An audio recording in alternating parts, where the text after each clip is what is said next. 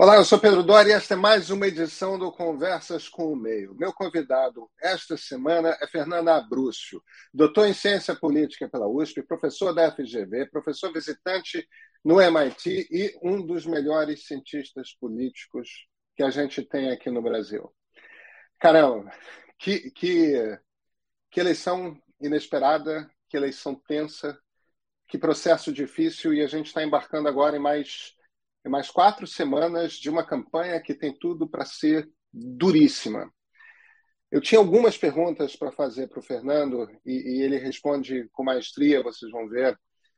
A partir dessa composição que nós já sabemos ter no Congresso Nacional, tanto no, na Câmara quanto no Senado, e o fato de que, olha, meia dúzia de aventureiros da direita foram substituídos por bolsonaristas raiz, é, os partidos de direita são partidos muito mais fortes. É claro que boa parte tem um perfil mais centrão, fisiológico, mas esse Congresso num governo Lula, esse Congresso num governo Bolsonaro, como é que ele reage? Como é que funciona esse jogo?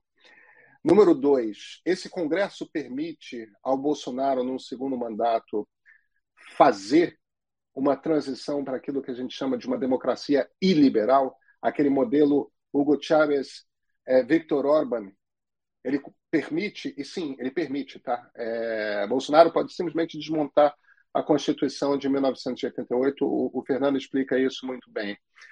Número três, e os desafios para o Lula? Quais são os desafios para o Lula construir uma base com esse Congresso? Não é simples, não é impossível, e se a gente for para um governo Lula, que é um governo de transição, que é um governo de reinstitucionalização da democracia, qual o caminho que ele tem que fazer? O que, que como é que a ciência política traduz esse momento que a gente está vivendo? O que, que aconteceu na sociedade brasileira? Caramba, os, os, os temas e os assuntos são muitos, né? Com vocês, Fernanda Brúcio.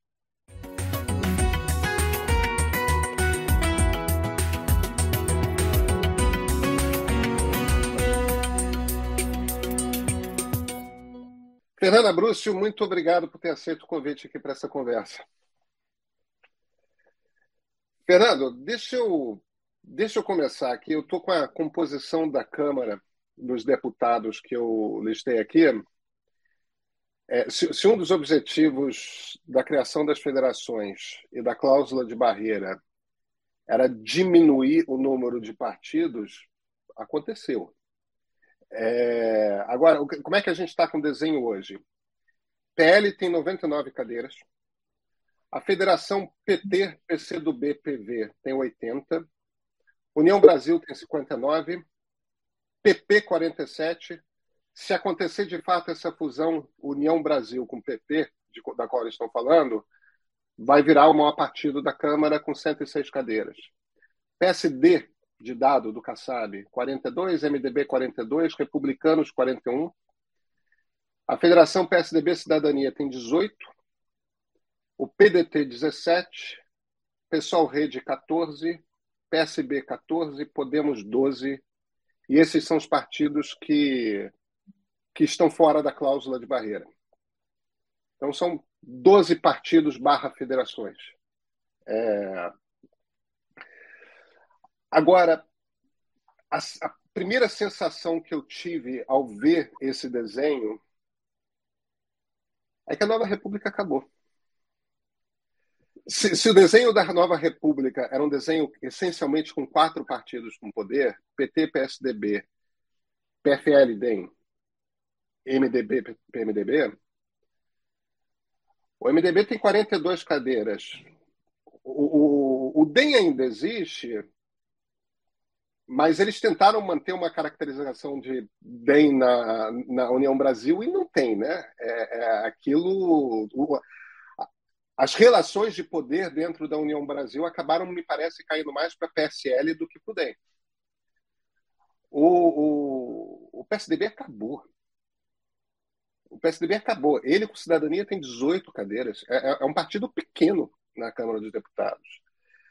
E você tem o, o PT, PCdoB, PV, é, que é o PT, mas, enfim, é, com 80 cadeiras, é um, é um tamanho de partido grande e tudo mais. A nova república acabou? Eu acho que a nova República acabou, Pedro, é, em três características, na verdade. A primeira está contando agora, que é o perfil partidário. Nós tínhamos um perfil partidário que, é, na verdade, se consolida pós-impeachment do Collor, que é um, um, bipartidarismo presidencial entre PSDB e PT, que disputavam o poder, um papel central para o então PMDB, hoje MDB, como grande figura, digamos, para definir o alicerce da governabilidade. Alguns partidos de centro-direita rondando ali, o PP e o DEM eram, eram os mais importantes, mas sempre tinha um partido pequeno, né? O Valdemar da Costa Neto sempre foi muito esperto em fazer isso uh, para participar de alguma maneira dos governos.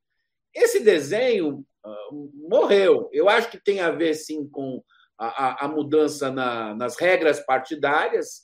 Nós vamos ter 12, e eu acho, Pedro, que daqui a algum tempo nós vamos ter menos do que 12 partidos. Haverá mais fusões. Né? Do lado da esquerda, acho que PCdoB, por exemplo, em algum momento vai ser engolido pelo PT. Acho muito difícil que não fique assim. A solução da federação é uma solução provisória, geracional, eu até diria. Acho que partidos como Podemos não têm muito futuro. É, e, e, e a, Federação PSDB Cidadania também acho que talvez vire um partido só. Acho que a ideia do o Cidadania, né, vamos lembrar, veio do PPS, que veio do Partido Comunista. Partidão. Demais, já morreu, né? não há a menor dúvida quanto a isso. Mas também não foram só apenas as regras partidárias, mas eu acho que é toda a ação que fortaleceu aí o PL, que é o bolsonarismo. E aí a segunda mudança não é apenas no quadro partidário, existe um movimento político-social diferente do que havia na Nova República, que se chama bolsonarismo, que é o movimento político-social mais organizado na sociedade brasileira, mais estruturado, embora os votos do Bolsonaro ou do PL sejam maiores do que o bolsonarismo como força política e social. Mas o bolsonarismo, é como, como acontecia com o PT, o lulismo é maior do que o PT. O bolsonarismo, o conservadorismo, digamos, político é maior do que o bolsonarismo. Mas o bolsonarismo é a força política que estrutura esse conservadorismo, que orienta esse conservadorismo. Então, nós temos uma coisa nova em relação à nova república, que é o bolsonarismo. E tem uma terceira coisa, que eu acho que é a mais complicada, é que essa organização do poder, sobretudo com a força do bolsonarismo, com a força, digamos, dos mais radicais do bolsonarismo e do próprio presidente, tudo isso coloca em jogo a coisa mais importante da nova república, que é a Constituição de 88. Eu acho que é isto que está eh, mais profundamente em risco. É essa desestruturação dos partidos na nova república, o surgimento de uma nova força política, poderia acontecer em qualquer sistema político. Isso aconteceu em vários países. É, é, raros são os países que funcionam como a Inglaterra e os Estados Unidos, com um bipartidarismo muito arraigado. É, então, é, isso poderia, digamos, acontecer, mas isso está acontecendo colocando em risco a Constituição de 88. É, e aí eu acho que essa mudança que não foi finalizada, é um, é um, terceiro movimento, mas é um movimento ainda é, que ainda não tem um, um, um final, é, mas é um movimento muito complicado, porque talvez nós estejamos vendo aí é, o projeto da, da nova república, o projeto da redemocratização, que é a Constituição 88, não é o PT, não é o PSDB, é a Constituição 88, é, sendo colocado em jogo. Eu acho que esse é o maior problema, Pedro, nesse momento, porque se a Constituição 88 for, é, o seu espírito for atingido, de fato morre a nova república, mas morre acima de tudo o projeto da redemocratização do país. E aí não sabemos para onde, não sabemos para onde iremos. Então deixa eu fazer um desenho aqui para você. A gente tem um tem, um, tem algo de fascinante nessa organização da Câmara dos Deputados, e, e, não seria diferente se a gente estivesse falando do Senado Federal aqui que é o seguinte: num governo Lula, essa organização tem um desenho político. Num governo Bolsonaro, essa organização tem um desenho radicalmente diferente. E deixa eu, deixa eu vestir aqui o chapéu do pessimista, porque eu estou assustado, tá? É... Não mesmo, estou tô, tô bem angustiado no momento. Os apesar de o PL, a Laura Mesquita fez esse levantamento muito bem, né? Apesar de o PL, que é o partido do Bolsonaro, e o PP tendo investido principalmente em nomes com cara de centrão, com aquela cara daquele político fisiológico que negocia com qualquer governo, etc. Os deputados que fizeram essas bancadas grandes, ou seja, trouxeram milhões de votos, são deputados bolsonaristas puro sangue. E nisso, essa eleição é diferente da de 2018. Porque 2018 teve Joyce Hasselman, Alexandre Frota, um bando de gente que era aproveitadora. Simplesmente pegaram a, a, a prancha de surf e surfaram uma onda política que tinha. Os nomes votados, mais votados da direita no parlamento, Pazuello, Carla Zambelli, o próprio Eduardo Bolsonaro, aquele rapaz de Minas, eu ainda não decorei o nome dele, mas que é o deputado mais votado. De, é, é...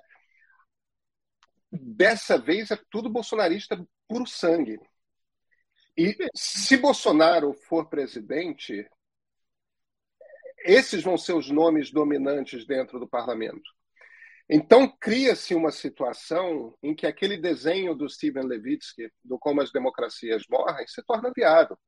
Bolsonaro vai conseguir fazer, com esse parlamento, as reformas constitucionais que ele quiser, mudando, inclusive, seja por impeachment ou, ou, ou, ou por emenda constitucional, a composição no Supremo de, de forma que a estrutura real de divisão de três poderes se desmonta. É, é, você, eu não sei como é que vai ser o equilíbrio entre parlamento e, e, e executivo, mas você começa a arrumar para uma coisa lá que o Orbán gosta de chamar de democracia iliberal, né? É, você vai, começa a arrumar para um bicho que já não é o que nós chamamos de democracia. Olha, Pedro, primeiro tem que lembrar um pouco sobre a teoria do sistema político brasileiro. A teoria do me, presidente... diz também, me diz também se eu estou sendo pessimista demais, tá? É, não, você, a visão que você coloca é uma das possibilidades, não tenho a menor dúvida quanto a isso. A teoria do sistema político brasileiro diz que nós temos um presidencialismo de coalizão, é, e esse presidencialismo de coalizão tem dois elementos centrais aí, né, que para a gente entender a ideia de coalizão. Uma é que há separação de poderes. É isto que dá autonomia ao legislativo é, para criar um jogo de barganha pela coalizão. É isso também que dá ao executivo um poder de barganha para criar a coalizão. Ele tem lá seus instrumentos. Mas tem uma segunda característica que o nosso presidencialismo de coalizão, aí é muito diferente do presidencialismo americano, é de imbricamento também entre os poderes. O que significa isso? Significa que a forma como a Câmara ou o Senado funcionam depende muito da agenda e da liderança do Executivo. Assim foi com Fernando Henrique, assim foi com Lula, assim foi com Dilma quando teve, quando não teve liderança, assim foi com Michel Temer, assim foi com Collor, e assim foi com Bolsonaro nos dois primeiros anos em que ele preferiu não ter nenhum imbricamento quando percebeu que isso poderia levar ao seu impeachment, criou um modelo de imbricamento que é, digamos, baseado na fórmula orçamento secreto para garantir a viabilidade do apoio no legislativo, e esse orçamento secreto é muito dinheiro e teve impacto, sim, nessas eleições, combinado com uma agenda, digamos, não só de, de proteger o presidente, mas uma agenda muito reeleitoral. Né? O, o presidente Arthur Lira comandou uma emenda constitucional que foi aprovada em duas semanas, é o recorde na história do país. Ora, num segundo mandato, se Bolsonaro ganha, esta composição da Câmara e essa composição do Senado vai para um lado. Se Lula ganha, vai para outro. É importante dizer isso porque tem muitos amigos na ciência política que veem a política como um jogo de videogame, que as instituições andam sozinhas. É igual advogado quando acredita que as leis andam sozinhas. As instituições andam segundo os atores que as comandam. De fato, se você olhar o PL e o PP, a maior parte dos seus parlamentares são parlamentares clássicos do fisiologismo brasileiro. E que ganharam, nós tivemos uma taxa de renovação baixíssima, a menor das últimas eleições. E que ganharam via orçamento secreto a eleição. Agora, se ganha o Bolsonaro e junto com ele tem lideranças na Câmara e no Senado é, que podem ajudar ele a fazer esse jogo político, nós vamos caminhar para um processo muito parecido com o que ocorreu na Hungria ou na Venezuela, assim, o primeiro, até porque o ano que vem vai ser um ano econômico difícil, seja Lula, seja Bolsonaro, as taxas de juros aumentaram gigantescamente no mundo, a incerteza geopolítica na Ucrânia e, no fornecimento de energia na Europa vai gerar recessão. O Biden, no fundo, aprovou toda a agenda legislativa dele nos dois primeiros anos, sabendo que talvez perca agora no meio termo aí o, seu, seu apoio na Câmara, no Senado, e o primeiro ano, digamos, pós isso é não fazer nada para que o crescimento econômico volte no último ano junto com a redução da inflação. Então, ano que vem está precificado no mundo, inclusive na China, como um ano ruim economicamente. O bolsonarismo vive de fatos produzidos a todo momento.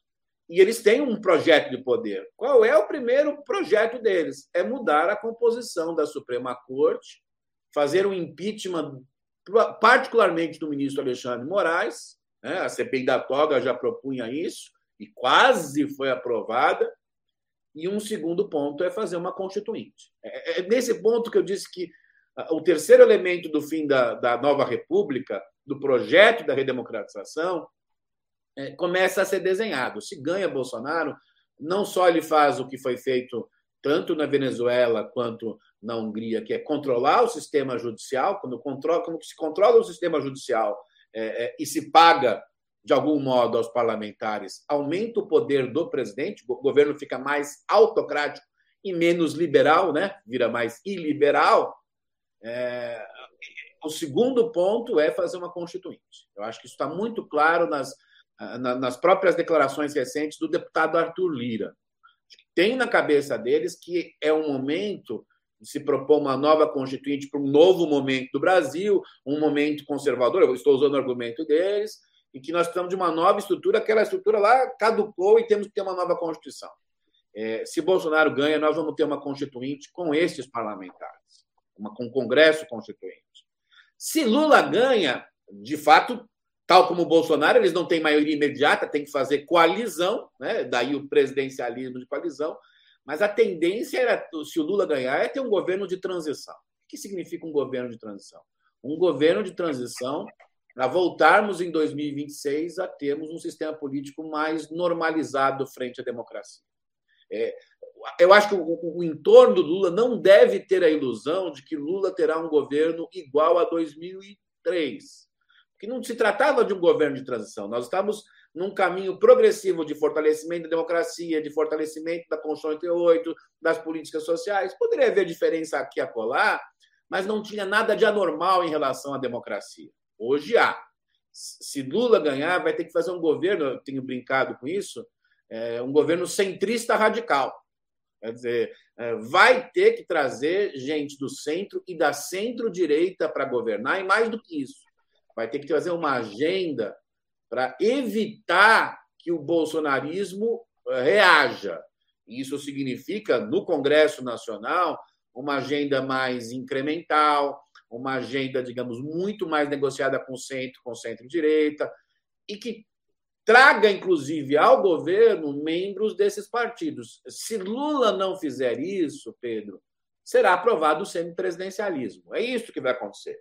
Se Bolsonaro ganha nós vamos caminhar para a mudança da, da, composição da Corte Suprema, aumentando o número de ministros e empichando alguns. Eu acho que o segundo da lista é o ministro Barroso, perdão dizer isso, o ministro Barroso por aqui, é, é, é isto. E o segundo passo é uma nova Constituinte, que vai gerar um, um alvoroço social enorme, enquanto o governo espera, digamos, que se, se melhore a situação econômica até 2024, porque se, por um lado, nós estamos falando, olha, os bolsonaristas têm um projeto de poder, também não devemos esquecer que os fisiológicos também têm. E qual é o projeto de poder quando o Arthur Lira propõe a, uni... a aliança, ou a fusão, melhor dizendo, entre União Brasil e PP? É ter a maioria das prefeituras em 2024. É isso que está na cabeça do Arthur Lira quando chama o orçamento secreto de orçamento municipalista. Ele já criou o projeto dele, ele já tem a carta do Order, em 2024, ter a maioria das prefeituras. Essas duas coisas podem conviver com, com o Bolsonaro num projeto em que você faça a mudança da Suprema Corte, uma nova Constituinte, e vá preparando o terreno para que em 2024 tenha um novo orçamento secreto, talvez até mais vitaminado ainda, para que um partido como o PP União Brasil, que vão competir com o PL, eu acho que vai ter uma confusão lá mais para frente, mas que eles tenham a maioria das prefeituras do país, e isto é muito importante, Pedro, para a eleição de 2026. Eles estão construindo os novos partidos da nova, da, da, do pós-Nova República. Né? É isso que eles estão fazendo. Se ganha Lula, acho que o cenário é ou Lula opta por um centrismo radical, que é incluir uma parte da agenda do centro, da centro-direita e desses membros no seu governo, ou nós vamos caminhar para o semipresidencialismo. Então, acho que esses são. E, e, honestamente falando, se o presidencialismo brasileiro tem problemas, imagine o semipresidencialismo. É, o semipresidencialismo no Brasil é aquela ideia, lembrando do Roberto Schwartz, de ideias fora do lugar. É, é, é que ele, obviamente, é, escreve a partir não só da escravidão, mas ele escreve a partir da ideia do parlamentarismo no Império Brasileiro, que era. É, eles se vestiam como se estivessem na Inglaterra, no parlamentarismo inglês, mas era o parlamentarismo na escravidão brasileira. Um semipresidencialismo brasileiro seria dominado pelo Arthur Lira. É isso, não tem assim figuras mais bonitas e probas para comandar um semipresidencialismo brasileiro. Então, seriam duas quebras, na, digamos, no modelo político institucional. A do Bolsonaro é mais profunda, concordo contigo, e sou muito pessimista se Bolsonaro ganhar a eleição. As forças sociais brasileiras vão ter que se mobilizar muito, nós vamos ter que internacionalizar a crise brasileira mais profundamente, mais profundamente. Até há espaço, porque a geopolítica do mundo está mudando muito fortemente, nós vamos ter uma nova Guerra Fria, num certo sentido, é, mas é muito arriscado. Mas se Lula ganhar e não fizer esse pacto centrista, eu acho que ele tem condições de fazer, tem habilidade para fazer. Tem gente no centro que quer fazer, tem gente no centro que está perdida e está querendo se entregar e vai morrer. PSTB, boa parte do PSTB está propondo suicídio coletivo. Porque eles não serão assimilados pelo bolsonarismo nem pelo Arthur Lira, eles morrerão. Né? mas, em suma, é, miopia histórica acontece em todos os partidos na história da humanidade, e eles estão fazendo isso. Mas eu acho que o Lula tem espaço para fazer isso, mas é bom dizer que é, se houver uma certa soberba tal e, e se escapar desse espaço, o semipresidencialismo será aprovado, e acho que isso é um prenúncio de uma crise futura. Então, é, porque o semipresidencialismo não vai dar certo, e aí talvez, se não Bolsonaro, outro líder populista mais conservador vai jogar contra o semipresidencialismo, como De Gaulle fez na França. Né? Num, mas contra o outro modelo, no sentido de jogar plebiscitariamente contra a classe política tradicional. Eles fazem isso né, no discurso. Acho que esse é o nosso cenário. É, não é o mais otimista, mas acho que com certeza, e concordo contigo, com Bolsonaro não há nenhuma saída, com Lula há alguma saída. A, quantidade de perguntas que me abriram essa sua resposta, deixa eu tentar aqui é, é, guiar o caminho. Só uma rápida. Alexandre de Moraes, é, você citou o Alexandre de Moraes e o Barroso. Eu imagino que o motivo que. O Alexandre de Moraes é porque o Alexandre de Moraes é aquele secretário de interior da Primeira República de São Paulo, né? Aquele cara, ele vai com pé na porta, né? É o delegado e... de polícia do Supremo. Ele é o delegado de polícia do Supremo. É, é. Aí o Barroso, porque ele é o ministro mais liberal, no sentido político do termo, né? É, que é, ninguém ideologicamente vai mais contra o que o bolsonarismo representa dentro da Suprema Corte do que, pelo menos no discurso, assim, do que o. Então, as razões são essas, né? Eu acho que sim. No caso do, do Alexandre de Moraes, ele está com controle do projeto que envolve os filhos da família Bolsonaro. Portanto, assim. É, e esse é bom lembrar, ele pode a qualquer momento definir o, o relatório final das, da, da, da, questão das, das fake news e levar ao pleno do Supremo o fato de que devem ser culpados os amigos e os filhos, no caso o Carlos Bolsonaro principalmente, neste. Porque ele foi uma coisa heterodoxa, mas foi heterodoxa porque o Ministério Público deixou que fosse heterodoxo, é bom que se diga disso. E, inclusive, a ministra Raquel Dodge imaginava que seria escolhida para o Bolsonaro para continuar e, e, sentou numa crise institucional. E o ministro, o, o procurador Arias, eu acho que precisa nem contar o que ele fez até agora. É, mas, se isso acontecer, é, é uma crise da República gigantesca. A gente tem esse, esse risco, e no caso do Barroso, O Barroso é a figura que eles mais identificam como o grande, é, grande inimigo ideológico deles. É interessante porque o Faquinha até teria uma origem mais à esquerda, etc. Mas o Barroso é, é o Jorge Soros para eles. Eu estou brincando com o ministro Barroso, mas a ideia do, digamos, da questão é, sobre o politicamente correto, da questão de uma visão mais liberal de controle, as posturas dele em relação à pandemia, as frases dele em relação à pandemia e à condução da pandemia do Bolsonaro foram muito fortes. Então ele está lá riscadinho com o voodoo na mesa da Carla Zambelli e do Eduardo Bolsonaro. Então esses dois estão na linha de tiro, não há menor dúvida quanto a isso. E é bom lembrar também, Pedro, eles ganharam um aliado é, inusitado. O senador Sérgio Moro foi eleito e uma das cartas do órgão que ele recebeu é se vingar do Supremo Tribunal Federal, que é uma metamorfose impressionante em toda essa história. Assim, eu acho que uma vitória do Bolsonaro coloca em risco a democracia brasileira como não se colocou em nenhum momento desde a Nova República. E aí seria o fim mesmo da Nova República. Eu acho que se nós empicharmos esses ministros e aumentarmos para 15, é, é, rapidamente nós vamos mudar toda a ordem constitucional brasileira. Rapidamente. Agora vamos, vamos imaginar o desenho desse governo Lula. Eu fiz as contas aqui na, na prévia. Se a gente soma os partidos de esquerda mais o Podemos, eu não sei se Podemos é de esquerda, mas ele está na aliança do Lula. Se a gente soma a bancada da, dos partidos de esquerda mais o Podemos, dá 120 deputados. É um pouquinho mais que um terço do que você precisa para a maioria constitucional. E, e, governo no Brasil é da natureza do presidencialismo de coalizão. O presidente precisa fazer emenda na Constituição de vez em quando. Então, é, é pouco. Eles vão precisar correr atrás de outros. A... Você poderia trazer os 17 do PDT, que está fora da composição do Lula, mas o Lupe, o Ciro não quer, mas o Lupe já está levando o PDT lá para. Tudo bem. 120 vai para 137, ainda é muito pouco. Não tem desenho no qual o MDB não tenha um pedaço importante nesse, nesse jogo. É um partido que tem mais de 40 deputados e o MDB vai ter que ter ministério importante, o MDB vai ter que ter fala na, na política. Não tem como Lula estruturar um governo sem que o MDB seja uma peça-chave. E como não é um aliado imediato, é um aliado com o qual precisa negociar, vai ter que abrir espaço e dar pitaco da política pública e tudo mais. O que não teria nenhum problema não fosse o Lula ter ido no programa do Ratinho e, e, e dito algo que os petistas falam o tempo todo, é, até porque eu tenho certeza, é uma convicção da maior parte deles, é como eles interpretam a história, de que Dilma Rousseff foi derrubada por um golpe impetrado, entre outros, por Michel Temer. É, como é que como é que você que o Lula é pragmático o suficiente para fazer alianças e construir? Eu, eu não tenho dúvida.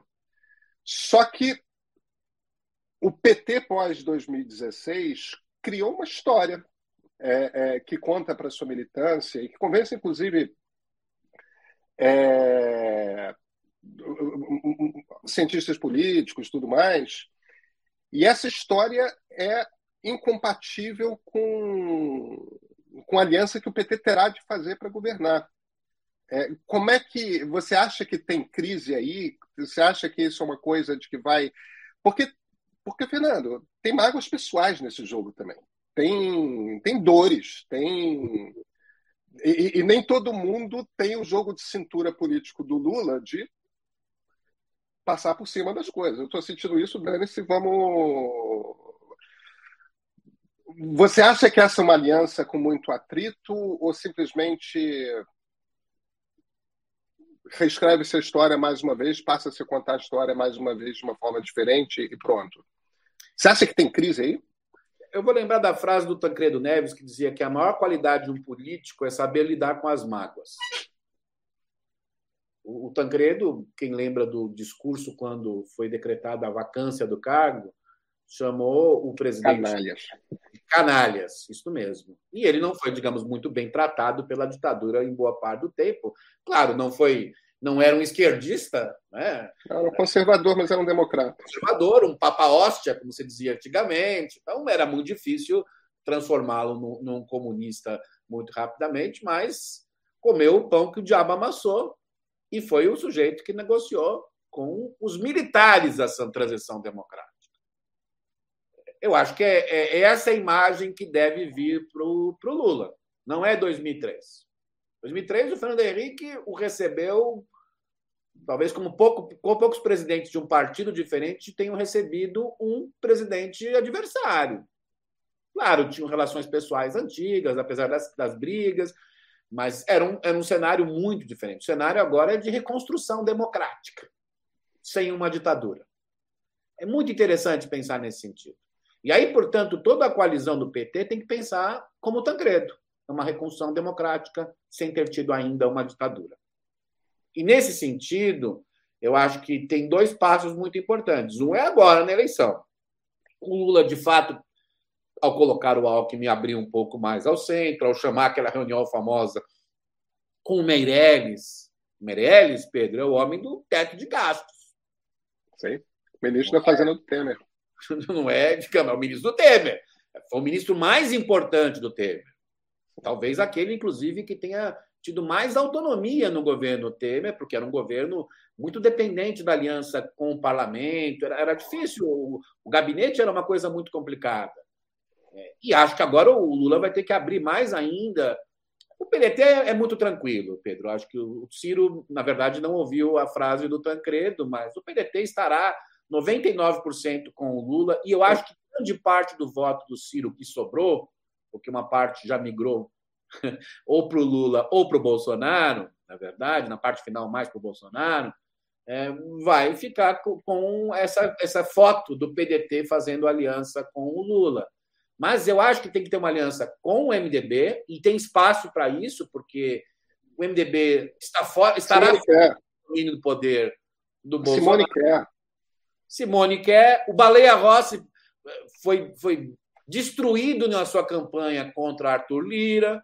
O MDB do Nordeste e do Norte querem o Lula. O Eduardo Braga concorre ao segundo turno no Amazonas. O Lula ganhou no Amazonas.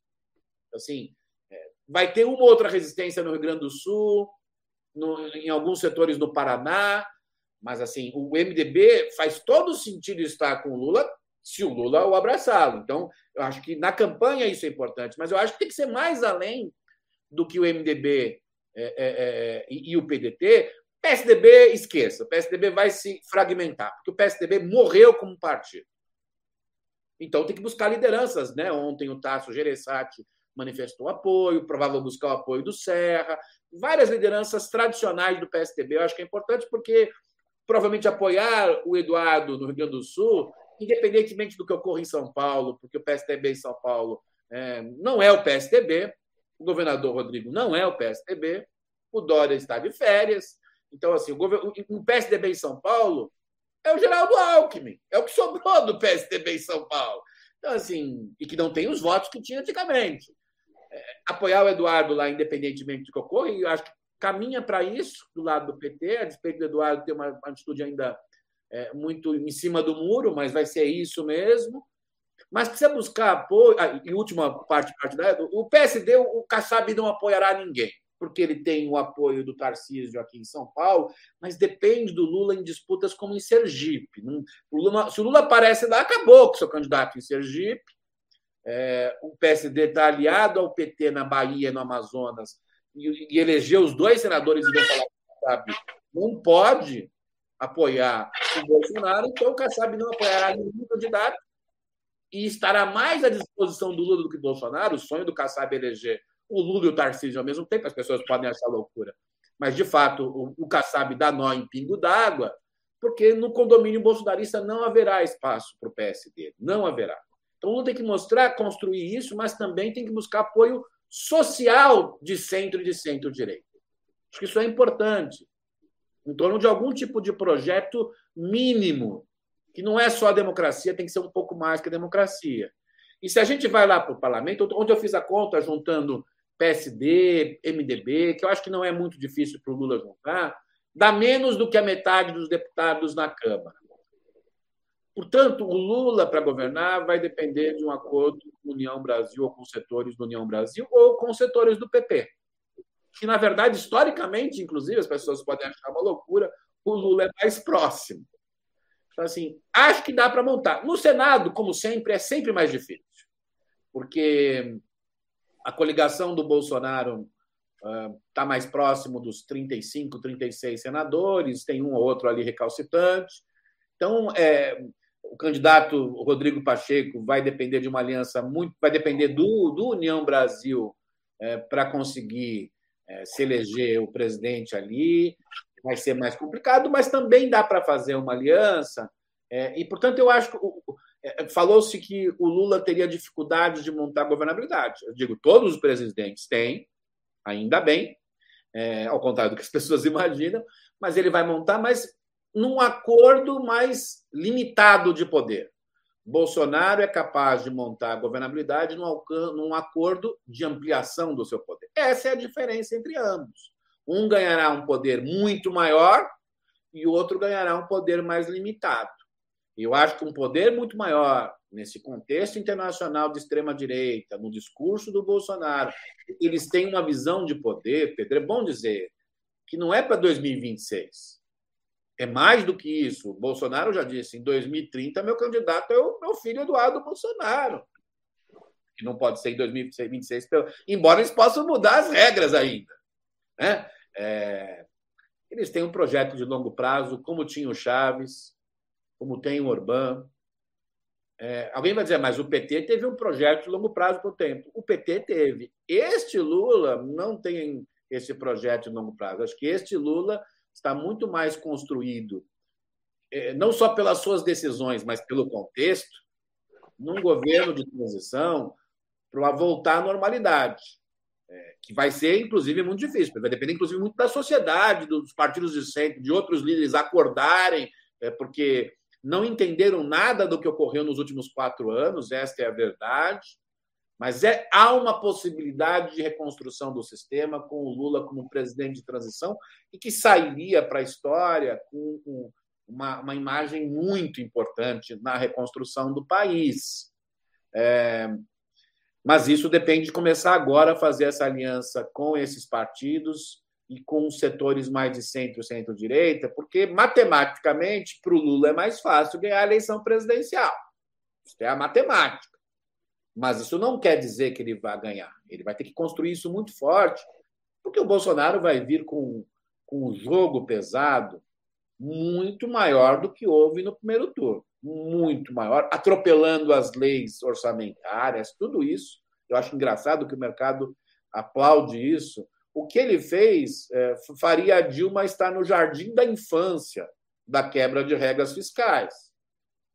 Então, assim, eu acho que esse é o nosso cenário depende da sociedade, mas também depende da liderança e do comando da campanha do Lula. É, é, os dois têm que se movimentar, não só um deles. Eu acho que os dois lados têm que se movimentar. Fernando, qual é? Vamos, me ajuda a pensar aqui qual a interpretação que você faz do que está acontecendo na sociedade brasileira. O bolsonarismo encontrou eco em alguns pedaços da sociedade e se implantou, né? É, nós nós teremos uma um movimento de extrema direita vivo e pulsante em parte da sociedade agora por por muito tempo ainda, o, o, porque tinha, tinha, muita gente estava dizendo que não existe bolsonarismo sem Bolsonaro. É, o que essa eleição parece dizer é que não, o bolsonarismo existe, está vivo e faz parte da sociedade e faz parte do debate político, ponto. É isso mesmo? Como é que você vê esse desenho? Eu acho que tem que fazer a divisão de duas coisas. Uma, Há um conservadorismo que cresceu muito de 2013 que é maior do que o bolsonarismo.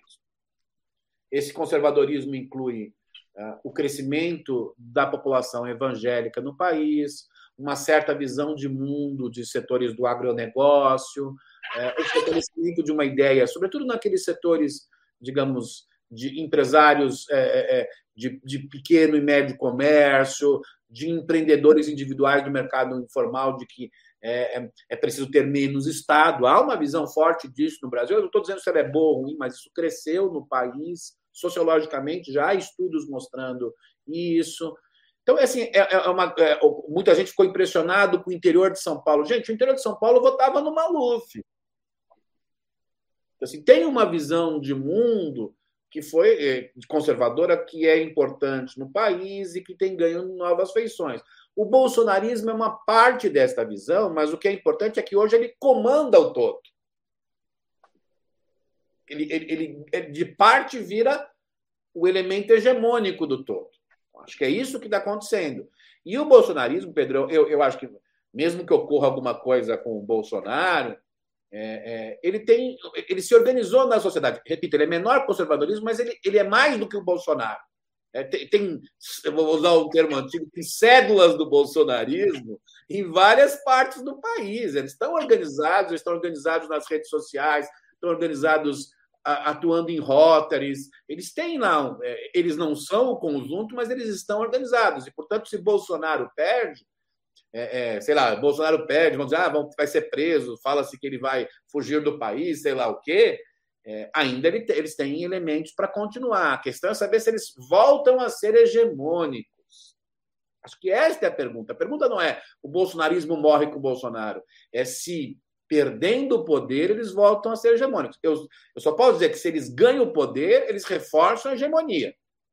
Pode ser que tenha uma crise daqui a um, dois anos, se não conseguirem lidar com a questão econômica. Há mudanças de ciclo é, é, político é, nos países, ocorreu isso no Brasil, com o PT, com o PSDB. A população falava: opa, não vai dar certo, nós temos que mudar. É verdade isso, mas eles vão ganhando a eleição, eles, eles reforçam o, o seu lugar hegemônico dentro do conservadorismo brasileiro, que impõe, esqueci de dizer, todo esse conjunto fisiológico de grupos políticos que existem no Brasil há muito, muito tempo, né? desde sempre, quase dizendo. É, mas se ele perde, ele continua existindo e a questão é como recuperar a hegemonia. E aí acho que se ganha um governo Lula, mais uma razão para o Lula buscar o centro e para o centro buscar o Lula. É tentar evitar que no futuro uh, próximo o bolsonarismo recupere a hegemonia do conservadorismo. Porque a existência do bolsonarismo vão ter que conviver, vão ter que conviver, talvez, Pedro, com lobos solitários, com, com atos. Mas se a gente conseguir fazer um governo mais amplo do que o lulismo, o lulismo não é só a esquerda. O lulismo tem a esquerda, tem elementos de centro-esquerda, mas o lulismo são é uma parcela gigantesca dos pobres brasileiros. São a maioria da população brasileira. A gente está falando, o conservadorismo é muito grande, mas o Brasil foi dividido em dois lados, em que o lado maior é o lulista. É isso na conta, matematicamente. E esses pobres ficaram com o Lula. Pode adiantar em outubro uh, o benefício, não vai ganhar muita coisa desse, desse grupo. O Nordeste é lulista. Então, é, é, é isso significa que, é, digamos, o lulismo é muito forte e não sei se haverá um lulismo pós-Lula, é diferente do bolsonarismo. E, nesse sentido, buscar, num, num primeiro momento aí, é, é, evitar que o bolsonarismo, se o Lula ganhar, recupere a hegemonia conservadora, deveria ser uma tarefa dos lulistas e dos centristas. Isso é uma tarefa de médio e longo prazo para a gente não voltar a essa situação em que nós estamos discutindo a democracia brasileira. A gente precisa estar discutindo se, qual tipo de reforma tributária, qual tipo de sistema político. Poderíamos estar discutindo, olha, essa política social deve ser mais focalizada aqui a colar, né? brigas entre é, social-democratas, liberais, socialistas, o que for, conservadores. Né? Conservadores ganham na Inglaterra, ninguém disse no dia seguinte que a democracia está em jogo.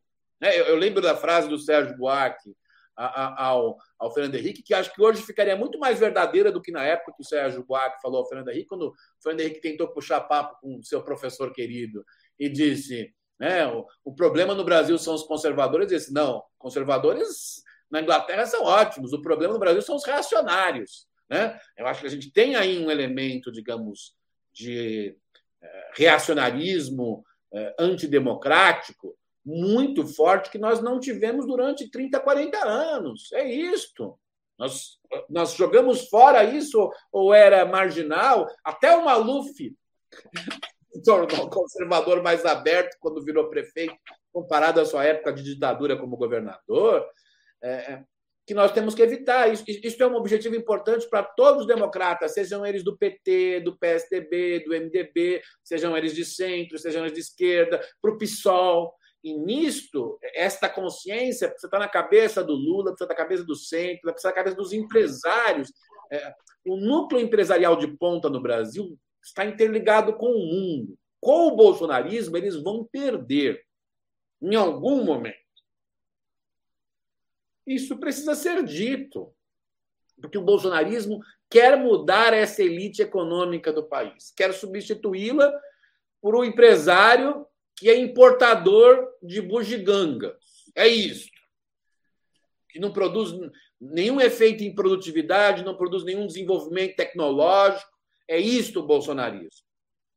Então, é, é, essas condições teriam que levar a um maior encontro, já está tentando, mas a um maior encontro do que há hoje entre o lulismo e o centro, porque está em jogo a democracia, está em jogo a existência desses grupos políticos com o bolsonarismo, porque ganhando a eleição, o bolsonarismo não vai acabar, mas ele, já, ele, ele pode perder em pouco tempo a hegemonia dentro do conservadorismo. Eu acho que é isso que está em jogo.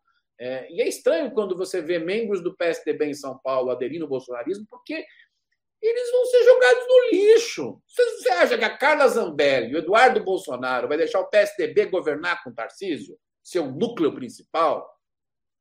E, e, e digo mais, faço uma profecia ainda maior se ganha o Tarcísio, seja Lula ou Bolsonaro presidente, o Tarcísio é refém deste grupo do bolsonarismo. Senão eles vão destruí-lo nas redes sociais, como destruíram quem? O Dória. Assim, portanto, o grupo do Kassab também será expelido se não concordar com Eduardo Bolsonaro e com a Carla Zambelli. Assim, esse pessoal está com a síndrome de Estocolmo. Eles estão se suicidando politicamente. No máximo, poderia dizer, sou neutro, etc. Acho que isso é um custo muito alto. É, aí é, não é se suicidar, mas, digamos, fazer um suicídio assistido por alguns meses. É, o fato é que é, é, não se percebeu ainda que o que está em jogo não é o fim do bolsonarismo, mas se o bolsonarismo terá hegemonia no conservadorismo, e se tiver hegemonia no conservadorismo e estiver no poder federal, ele não só vai acabar com a nova república, mas vai instalar uma democracia liberal, vai aumentar o poder do presidente, vai acabar com o modelo do Supremo Tribunal Federal e, ao fim e ao cabo, mudar a Constituição para reduzir direitos. Este é o caminho.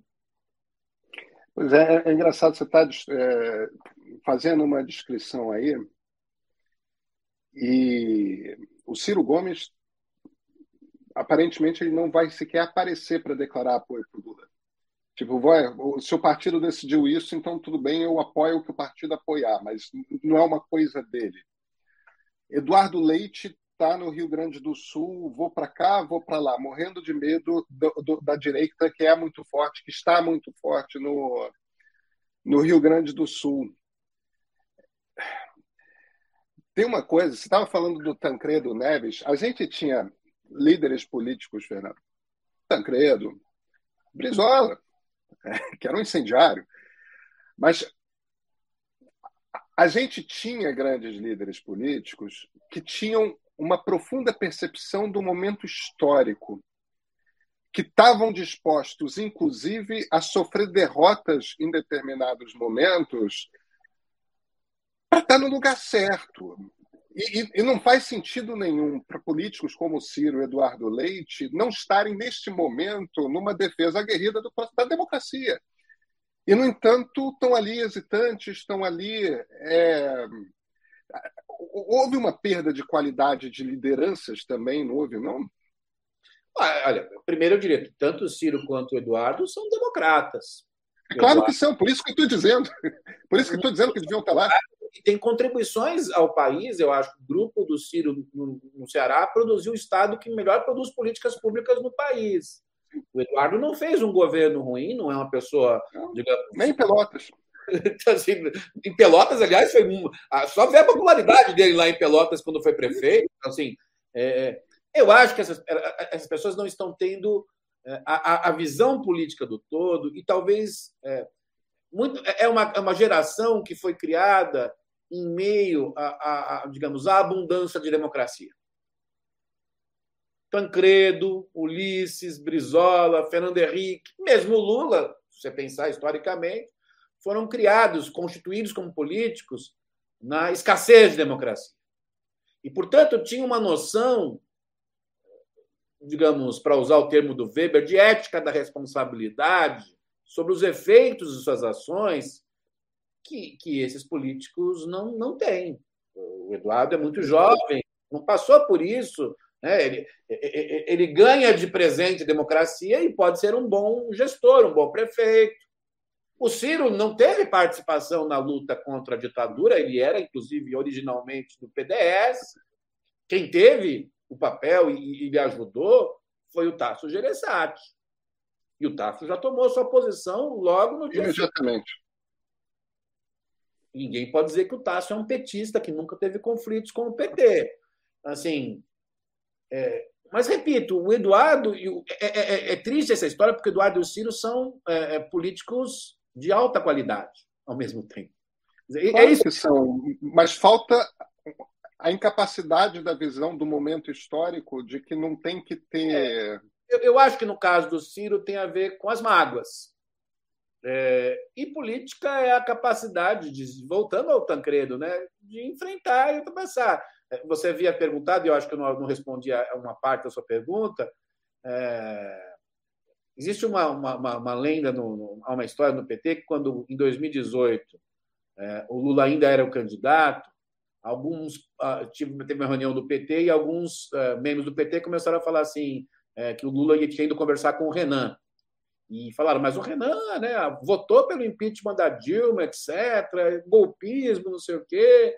E o Lula respondeu, né, daquele jeito dele: Olha, se é assim, bota a Dilma candidata. é isso a política. Veja, pessoas que caçaram o emprego do Fernando Henrique estiveram negociando quando ele era presidente. Assim, foi caçado o emprego e ele teve que ir embora do país. Assim, as pessoas acham que isso é tranquilo.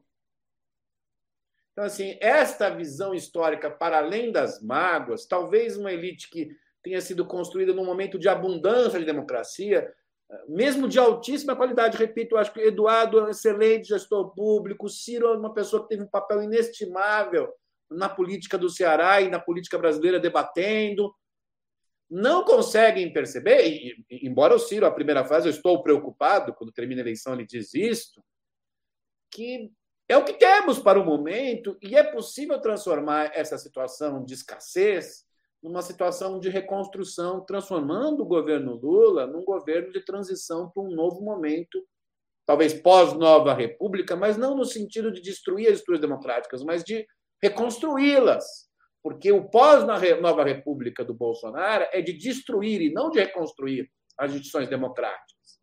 É, é, é acho que é isso que é, é muito importante.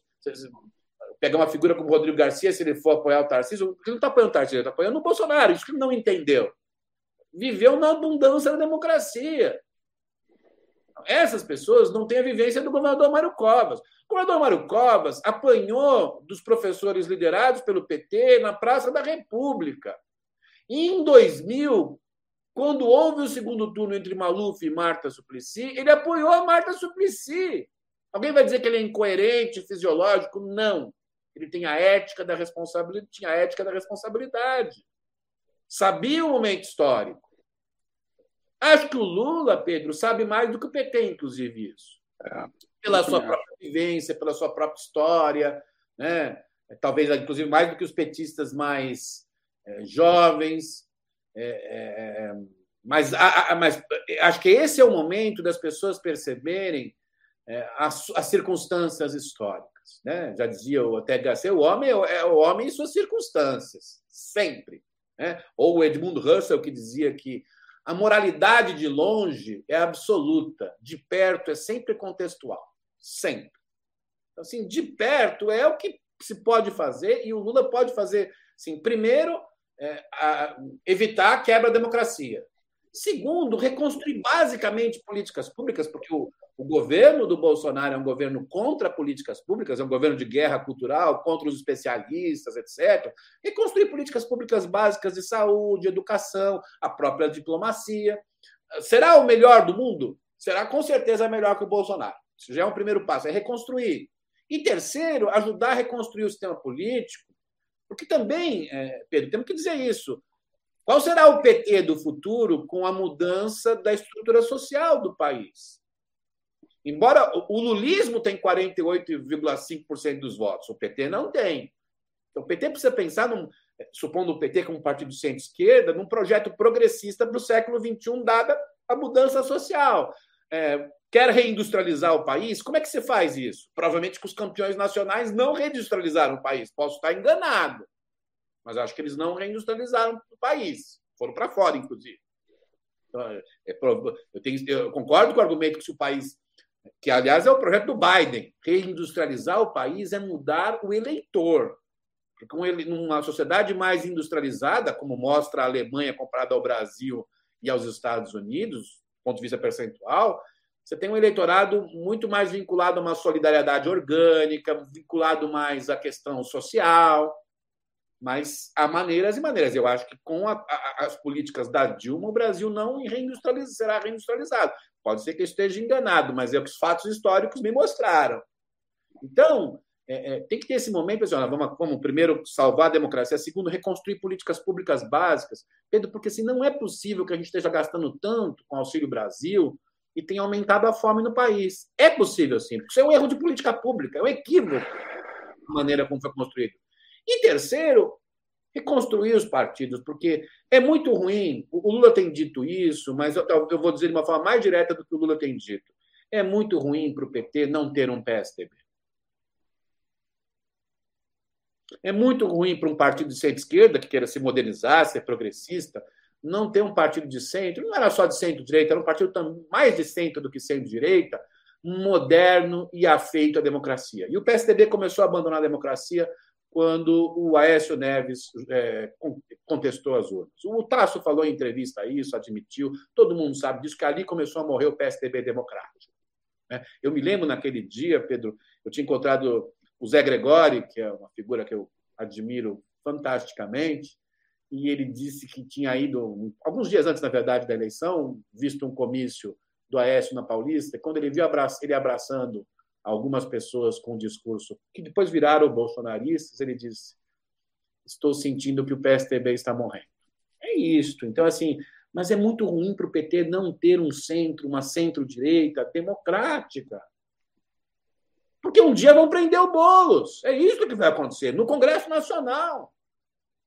Então, assim, acho que esses três objetivos, evitar a quebra da democracia, reconstruir políticas públicas básicas, vai ter mais ou menos sucesso, a política econômica não vai ser fácil nos próximos quatro anos, que perdoe também os liberais de mercado. É simples, bota lá um teto de gastos, não vai ser fácil, o mundo está complicado, vai ser duro, para quem quer que seja. Mas reconstruir basicamente as políticas públicas com responsabilidade, sem dar pirueta. E terceiro, começar a reconstruir o sistema político são os três objetivos que deveriam levar à junção do Lula com o centro e com a centro-direita neste momento. Fernando, então deixa eu te fazer uma última pergunta. Eu vou te pedir para detalhar um pouco mais o que, é essa reconstrução do sistema político, porque eu estou imaginando que você não está falando apenas do sistema político no sentido do, de como que os partidos se organizam, mas você está falando também de como os poderes se relacionam. Na maneira como estava organizado o nosso presidencialismo de coalizão, com trocentos mil partidos, isso já está sendo resolvido, a gente já está vendo com a coisa de federações e, é, é, e cláusula de barreira. A coisa se organizava de uma tal forma que, para ter uma base, a, a base necessária, o, um governo era, é, precisava fazer tantas concessões de espaços é, é, muitas vezes passo para tomar dinheiro mesmo, né? Presidência de estatal isso, subsecretaria de não sei das quantas, tudo mais, e acabavam indo para aqueles lugares por conta da maneira como o sistema se organizava, não pessoas cujo objetivo era você não estava compartilhando espaço na decisão de política pública, você estava dando um cargo no qual o cara ia pegar uma grana para financiar a campanha. Estou partindo aqui do princípio que era para financiar a campanha, e alguns botavam dinheiro no bolso mesmo. É, não sei se faz diferença, mas talvez alguma faça. O, o problema, no fim das contas, é que isso criava uma gestão de políticas públicas muito deficiente no Brasil. E embora a gente tenha um SUS que é muito melhor do que qualquer sistema de saúde pública que nós tivemos durante a ditadura militar, e certamente é, embora a gente tenha conseguido a universalização do, da presença das crianças na escola, a nova república não foi capaz, por exemplo, de resolver o problema da educação básica. É, e isso não, é isso não é algo que é culpa do Bolsonaro, isso é algo que a nova república não resolveu. E se a gente quer reindustrializar o Brasil, por exemplo, na era da informação, a gente precisa de gente com boa formação em massa. Entendeu? A gente não está mais num mundo de operários, em que você tem pedaço do ensino médio e você já é alguém que vai trabalhar bem no chão de fábrica. A gente está num mundo de geração de patente. Geração, industrialização no século XXI é um bando de PHD trabalhando na indústria. E para você um bando de PHD, quantidade de PHD, você precisa ter todo mundo alfabetizado. Você precisa ter todo mundo com ensino médio. Porque aí você tem gente o suficiente chegando na universidade e gente o suficiente ficando na universidade depois da graduação. Então, tem uns desafios aí de qualidade de gestão de política pública que a nova república foi profundamente desigual. Se, por um lado, a gente tem um, um, um, um Paz e Barros e Ricardo Henriques fazendo um Bolsa Família, que é um troço todo controlado, tudo bem construído, tudo bem distribuído e tudo gerando aprendizado para ir melhorando o sistema, mas, por outro, a gente tem problemas como esse do, do, do ensino básico, que a gente foi botando mais dinheiro, mais dinheiro, mais dinheiro, mais dinheiro, e vai lá nos números e não sobe um ponto. É, isso é um problema de gestão mal feita, de política pública mal desenhada. E eu sempre tive a impressão que isso terminava no problema da maneira como o nosso presidencialismo de coalizão se organizava, que que impunha ao país, em vários setores, uma gestão de má qualidade, porque o objetivo das pessoas era outro que não. O problema não é o dinheiro desviado da corrupção, o problema é o tipo de gente que você acaba botando, as habilidades delas são outras e não a de gestão. Será que o Lula consegue resolver isso? Não dá, né? Nesse governo, não dá, né? Tem coisa demais para fazer antes disso. Eu vou falar primeiro do problema e depois respondo essa última pergunta final, que ela é mais difícil de ser respondida. Né? Eu acho que tem três grandes problemas para a gente pensar para reconstruir o sistema político partidário. Primeiro, a relação dos políticos e dos partidos em termos de legitimidade, como é que eles se tornam legítimos, quais são os caminhos que eles fazem para se reproduzir, para continuar na política. A relação entre as principais instituições. E a terceira, relação com a sociedade. Então, vou começar pelo primeiro.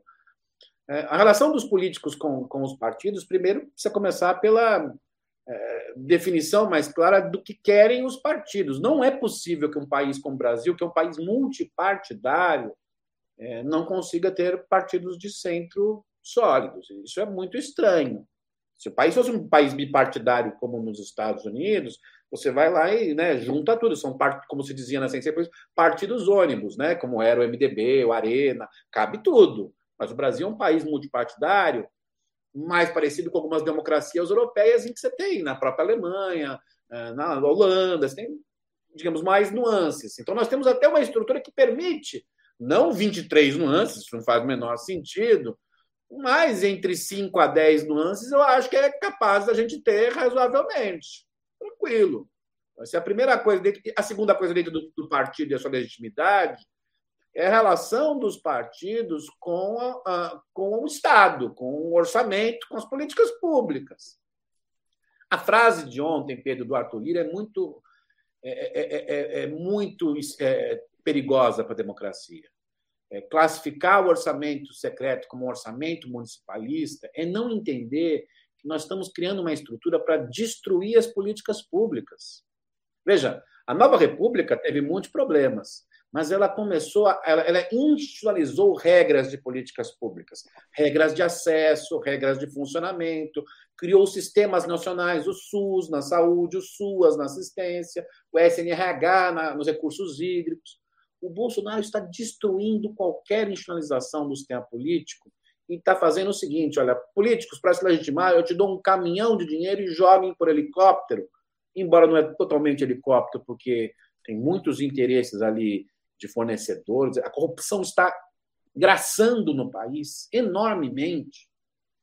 Empreiteiras grandes foram embora, e assim, os pequenos bandidos estão se multiplicando fortemente, talvez dê mais voto, inclusive, né? porque tem mais gente fornecendo, e nós estamos desestruturando o sistema de políticas públicas. Eu acho que é preciso uma solução dos partidos políticos para que eles tenham legitimamente o seu caminho de defender a sua permanência na política, a sua posição, o seu voto e organização da administração pública e das políticas públicas. Nós tivemos muitas melhoras com a redemocratização, não só em termos de resultados, mas de organização, mas temos um caminho ainda a trilhar.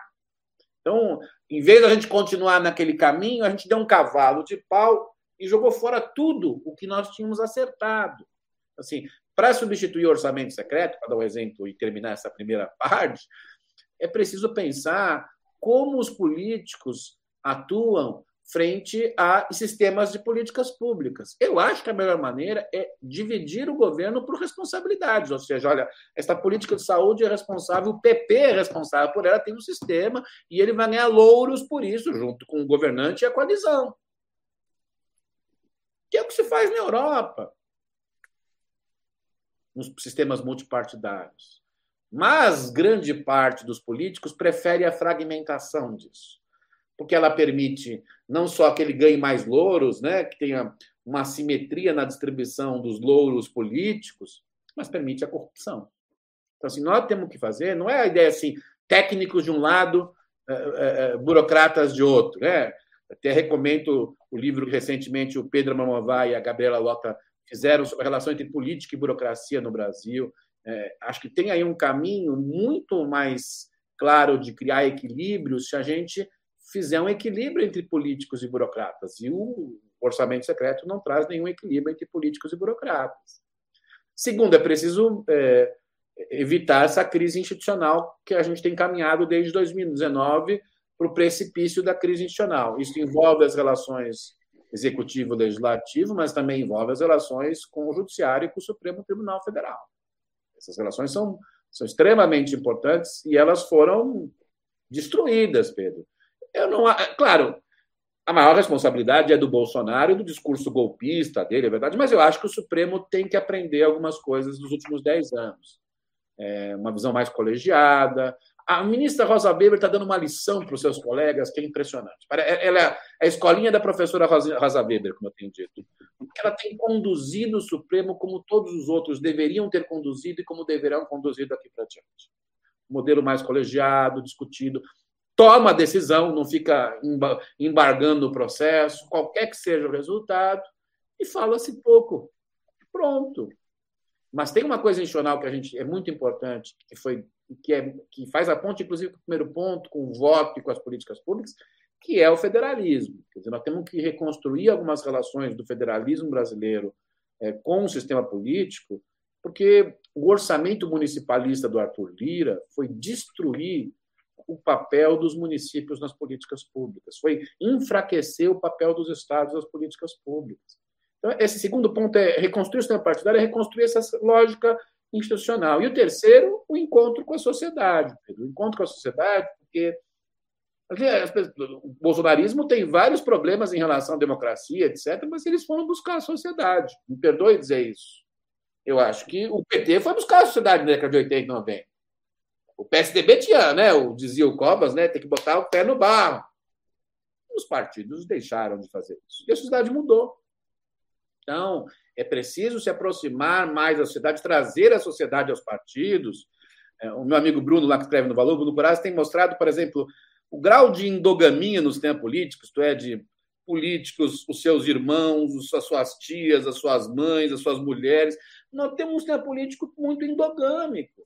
Né? E nisso o bolsonarismo é, é o mais tradicional mecanismo de endogamia e oligarquização, né? é o pai, o filho é deputado, o outro é vereador, o outro é senador, a ex-mulher quase virou deputada, né? Isso. Assim, é, é, nós temos que aproximar mais os partidos de uma sociedade que é uma sociedade nova, uma sociedade em transformação, entender mais a sociedade, conversar mais com ela. A gente pode criticar várias coisas desse neoconservadorismo, e eu acho que muitas dessas coisas do neoconservadorismo são perigosas para a democracia e vão levar o Brasil, eh, digamos, para o abismo das relações internacionais. O, o agronegócio vai perder dinheiro com o bolsonarismo, isso que eles não entenderam até agora.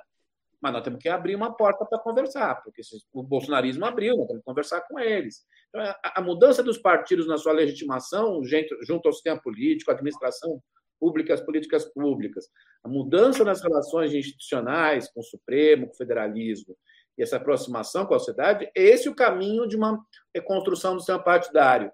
E aí vem a última pergunta: será que Lula vai começar, vai conseguir fazer isso? Lula pode começar esse processo. Terminar é muito difícil que ele consiga terminar isso.